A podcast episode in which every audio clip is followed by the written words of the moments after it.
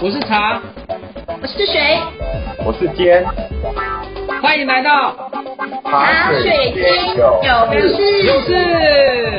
哎，你怎么乱讲？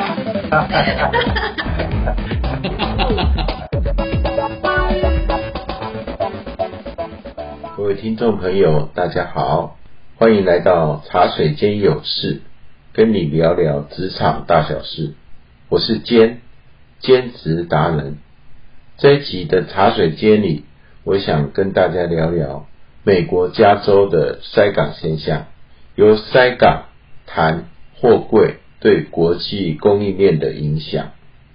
二零二一年第二季之后，受到疫情起伏的影响，美西洛杉矶开始塞港。塞港其实全球各大港口都有。但是洛杉矶似乎较为严重。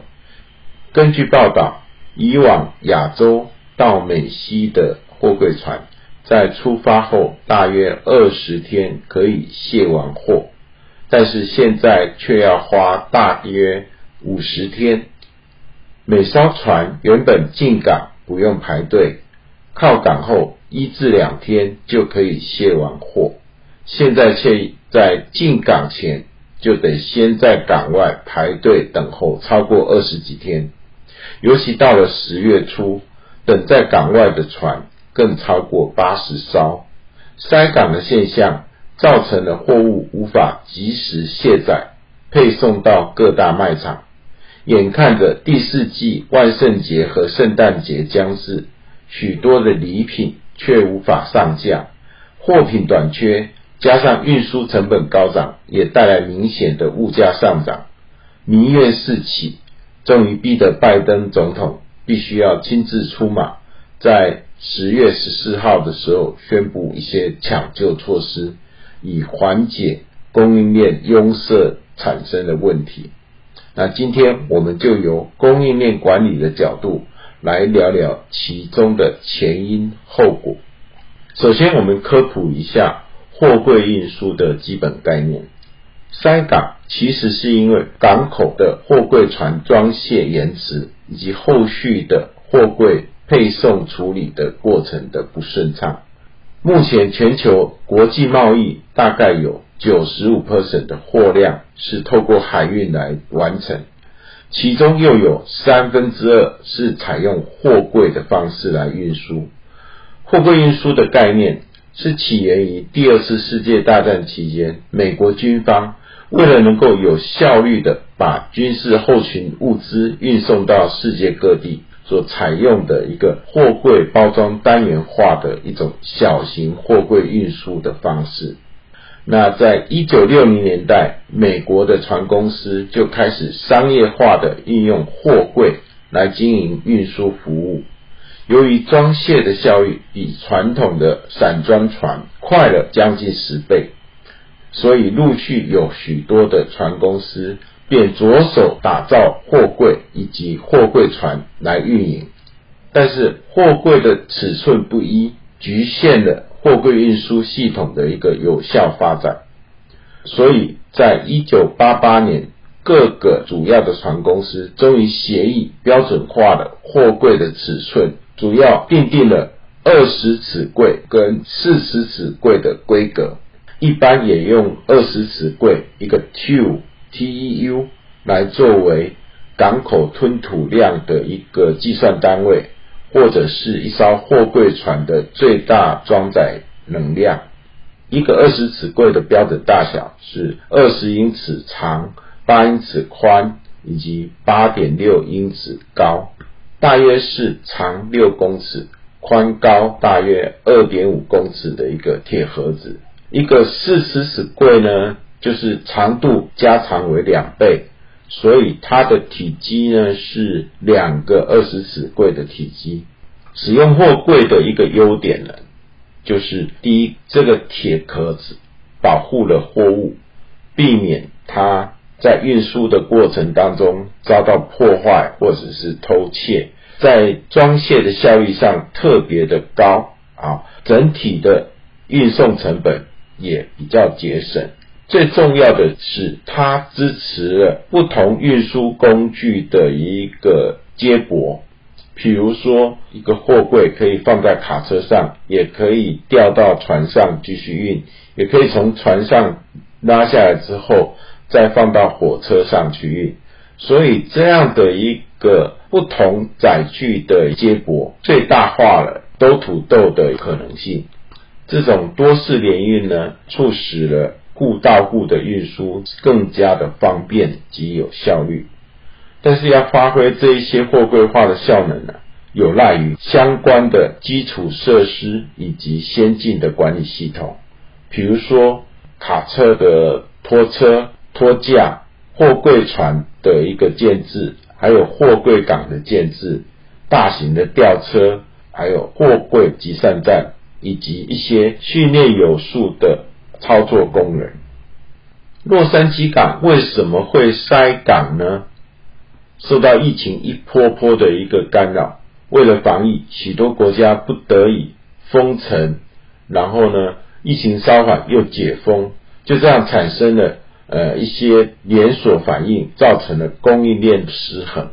二零二一年第二季开始，由于第一季各国已经施打了疫苗，使得疫情稍缓，进口的货量呢大幅增加五十 percent，超过了原本港口的设计最大的承载量，以至于产生了系统性的崩溃。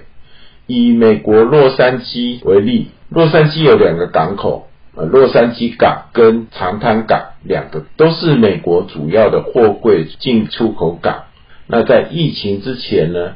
全美整年大概进口三千万个 tube 啊，二十尺柜，光洛杉矶港加上长滩港的货量呢，就占了美国总体运量的四十 percent。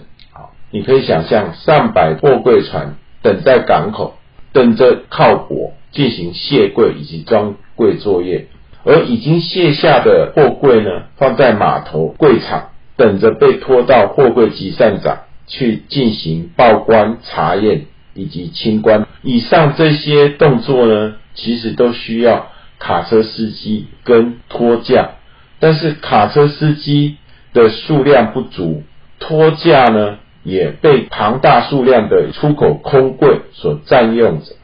即使卡车跟司机补上。拖架拿不到，也没有办法把柜场里面的进口货柜拖出来。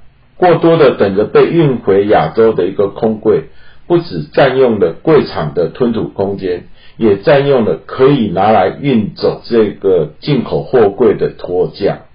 卡车司机没有办法去拖走货柜，是因为他没有可用的拖架来装载货柜，或者是因为。货柜集散场的储放空间已满。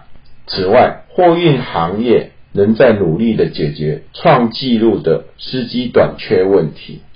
原本司机的数量就已经不足，那因为塞港、冗长的等候时间，更让卡车司机每天本来跑的趟次减半，放大了这个司机缺乏的一个窘境。疫情也导致了十分之一的码头工人和大量的卡车司机染疫，被隔离，以至于无法工作。欠缺足够的熟练工人，便使得装卸的作业更加的严宕。另一方面，全货柜轮越做越大，超过两万个 tube 的一个全货柜轮越做越多啊，它需要更大。更深的码头来停靠，也需要更先进的一个装卸系统来支持这个复杂的装卸作业。大家想象，货柜的堆叠可能啊好几排、十几层，那这样的一个层层堆叠哦，是需要精密的机载计划，由船长去负责，在出口港出发之前。就必须要呈报给进口港它的所谓机载的资料，然后透过先进的系统去安排吊挂下来的一个顺序。那这么大的一艘船，如果装卸没有经过妥善的规划，也有可能会倾覆，造成危险。那拜登到底做了哪些措施来拯救这些塞港的窘境呢？有产生效果吗？我们来讨论一下。首先，拜登的措施呢，第一个是他要求港口的作业必须要调整为一天三班，二十四小时作业，而且一周七天不休息。好，那这个缘由呢是。呃，上一次的一个美西码头罢工啊，在二零一四年的时候，经过劳资谈判的结果呢，保障了这个美西的港口作业只能够一天两班十六小时。那海关人员呢，本来的一个正常上班也是每周只工作五天，周末是不做清关查验的这些动作。